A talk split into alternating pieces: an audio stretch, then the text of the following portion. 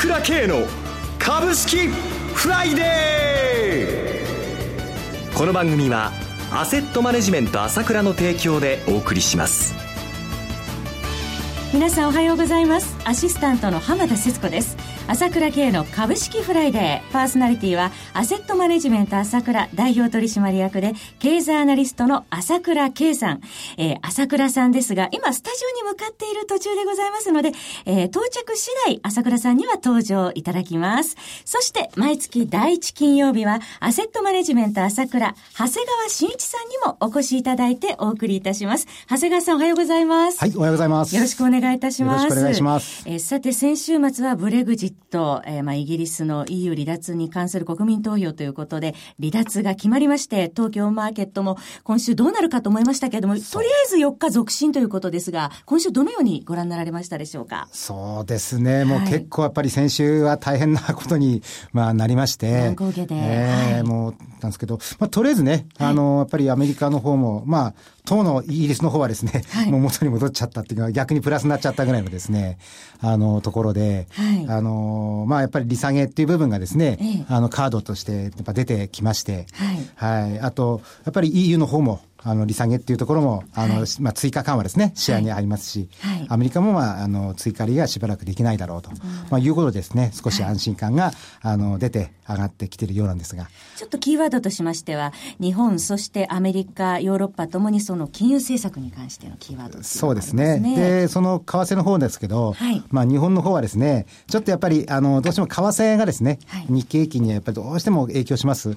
あの、なんとかこの間の99円台のところから、まあ、103円まで、今日もあの3円台まで戻してますけれども、はい、あのちょっと今後、まだどうなるかですね、不透明なもんですから、はい、今週戻りは試せると思うんですが、はい、あのどこまで戻れるかっていうところですかね。はい、戻りを試す展開ですけれども、為替も気になるというところですよね。ねはい、えさて、スタジオに朝倉さん登場されました。朝倉さんおはようございます。おはようございます。よろしくお願いいたします。ますえさて、今週の、えー、振り返りを今、長谷川さんに伺っていたところでありますけれども、戻りを試す展開けれども、為替がやっぱりちょっと気になるところということですね。そうですね。基本的にやはり円高対する懸念っていうのはだいぶありますからね。はい。この辺はどうしても今の日本では収まらないところですけどもね。はい。少し落ち着いてきましたからね。えー、えー、そうですね。FT も、えー、イギリス側も年初来高値更新というところも ってきまして。これがね、はい、あの、面白い話なんですけどね、ニューヨークダウの方もほとんど戻ってきましたからね。はいむしろですから、今日ね、あの、まあ、ジョンソン市長、前市長ですね、はい、出馬しないということを明言しましたけれども、はいえ。ー、イギリスがですね、えー、まさにですね、離脱できないと、うん、EU から離脱できない方向にですね、はい、ないししないという方向に動いてきたということがあるんじゃないかと思いますね。ちょっとしばらく混迷するということになりそうですね。ただ、今の段階で、はい、あの、そういうことが前面に出てはですね、えー、おかしなことになっちゃいますから、国民投票で結果が出たわけですからね。はい、ですから、この辺のところのせめぎ合いというのがこれから始まってくるということで、まさに不透明感がさらに強まるということになっていきそうですね。はい。えー、それではお知らせを挟みまして、長谷川さんのコーナーをお届けいたします。今、朝倉慶が熱い。その鋭い分析力で注目を集める経済予測のプロ、朝倉慶が代表を務めるアセットマネジメント朝倉では、日々の株式情報を無料でリアルタイム配信中。アベノミクスで上昇した株式相場、投資家はここからどう対処すべきか。迷ったら朝倉慶。キーワード朝倉慶で検索を。アセットマネジメント朝倉は、証券取引、金銭有価証券の予託貸付行為は行っておりません。また、情報提供する金融商品のお取引では、相場変動などにより損失を生じる恐れがあります。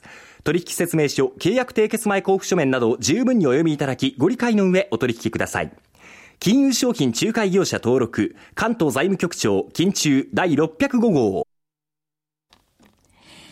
それでは続いてのコーナーは、長谷川新一の株式金曜ダービーのコーナーです。長谷川さんに注目銘柄を挙げていただきまして、さらに次回ご出演時には取り上げた銘柄の1ヶ月間のパフォーマンスを検証していただきまして、長谷川さんの予想を採点しようというものです。ただ、一点お気をつけいただきたいのは、買い推奨するものではございません。長谷川さんの視点で注目される銘柄を挙げていただくものです。投資の最終判断はご自身で行ってください。えそれでは長谷川さんよろしくお願い願いいたします。はい、よろしくお願いします。まず、前回の振り返りですけれども、はい、えー、前回の振り返りですね、えー、中村長工 V テクノロジー、平田機構、そしてジャパンミートを、えー、先月取り上げていただきましたけれども、はいはい、パフォーマンス、中村長工以外は、えー、かなりの高高パフォーマンスを、えー、で行っていたということですよね。そうですね。はい。具体的に見てみますけれども、V テクノロジーは、えー、7870円から11,640円まで、えー、そして中村長工も2184円、えー、から2184円、3260円から2184円ということでした。えー、そしてジャパンミートは、えー、1317円で取り上げていただいて、その後6月6日に1454円まで上がる場面がありました。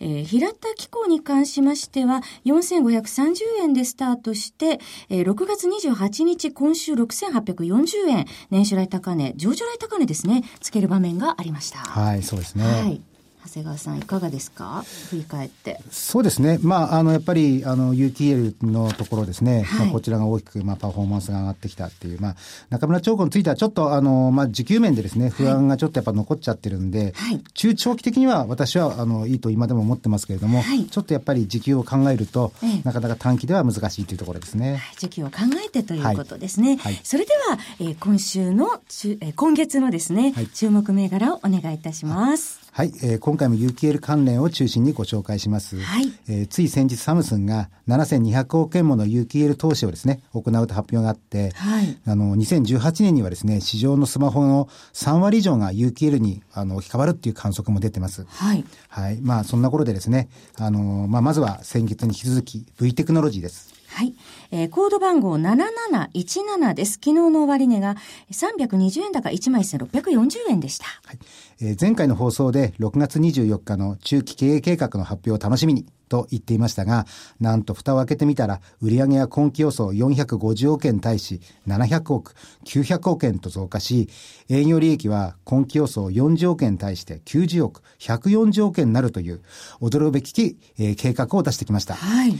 利益は2年で3.5倍となる計画です。各社アナリストも好意的な評価が多いようです。えー、水曜日にですね、牛尾電機が、あのー V テクノロジーに対して、えー、特許侵害に関する仮処分が下されて、まあ、それによってちょっと一時急落したんですけれども、はい、まあ、あの、会社側によれば、その対象は売上比率の1%程度であって、中期経営計画には全く影響がないと否定したことで、再度人気が高まっています。はい。一銘柄目は 7717V テクノロジーでした。えー、それでは CM の後も注目銘柄について長谷川さんにお話しいただきます。株式投資に答えがある。株高だからといって必ず設けられる保証はない。だからこそプロの情報が欲しい。そんな時に朝倉慶。経済予測のプロ、朝倉慶の情報は、アセットマネジメント朝倉のウェブサイトで、日々無料でリアルタイム配信中。迷ったら朝倉慶。キーワード、朝倉慶で検索を。アセットマネジメント朝倉は、証券取引、金銭有価証券の予託貸付行為は行っておりません。また、情報提供する金融商品のお取引では、相場変動などにより損失を生じる恐れがあります。取引説明書、契約締結前交付書面などを十分にお読みいただき、ご理解の上お取引ください。金融商品仲介業者登録、関東財務局長、金中第605号。えー、それでは続いて、長谷川さん、次の銘柄は何でしょうか？はい、えー、次にご紹介するのは、えー、YAC です。はい。えー、コード番号6298、昨日の終値53円高1236円で1282円の年初来高値をつけておりました。えー、YAC はプラズマドライエッジング装置で半分以上のシェアを持っています。はい。えー、これはプラズマによる反応性のガスをイオン化して、えー、半導体などの表面を加工する装置なんです。えー、今後、有機 EL 向けにですね、需要が期待されています。えー、2008年以降、500円から1000円程度のボックスを形成してみましたが、今回いよいよ抜けてくるかもしれません。はい、業績は V 字回復で、一株利益99円も見込んでいますが、さらなる情報修正を見込んでいる証券会社もあり、目が離せません。はい。続いての注目銘柄いかがでしょうか？はい、えー、次にご紹介するのはエエニグモです。はい、コード番号3665マザーズ上場のエニグモです。昨日の終値は39円安1551円、6月29日1700円の年初来高値をつけていました。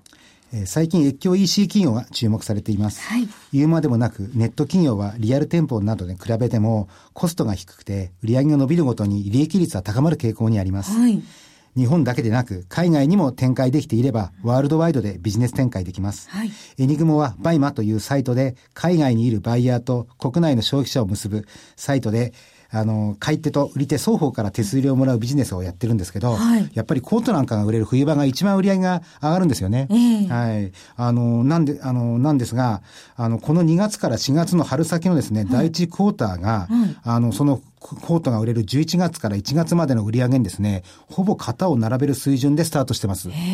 あの、昨年の CM 効果でやっぱり認知度が上がったということと、はい、やはり円高でですね、海外の商品安くなっているということも大きいんだと思います。円高メリットもあるということですね。はい、続いての銘柄いかがでしょうか？はい、次にご紹介するのはディップです。はい、コード番号2379です。昨日の終値4円高2735円でした。はい、有効求人倍率は常時1倍超えが続き、4月分は1.34倍。すべての都道府県で1倍を上回る状況です。はい、ディップはネット特化で求人情報を提供しています。AKB やラグビー日本代表を起用したバイトルドットコムの CM を見た方も多いのではないでしょうか。はい、飲食店やコンビニなど人手不足は深刻で、今後も恩恵を多く受けそうです。はい。最後、えー、一銘柄、もう一銘柄、はい、お願いできますか？次にご紹介するのはソニーです。はい。6758、ソニー、昨日の終値26円高2988円、3000円超える場面もありました。はい。注目されるのはやはり10月発売のプレイステーション VR。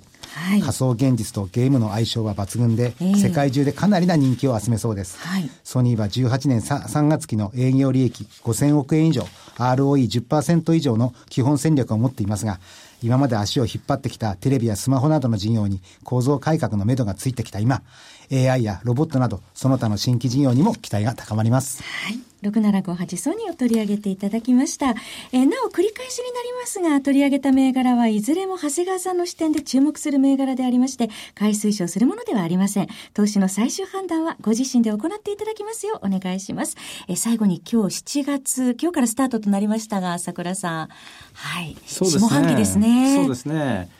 やっぱり思ったほど戻しがいいので、はい、えー、少しまあ、戻し加減ということでなるんですけれども、やっぱりただいろんな問題がね、山積してますんでね、はい、なかなか強気になれないけど、ただ相場が枯れ切ってますからね、はい、意外高があるかもしれませんよ。はい。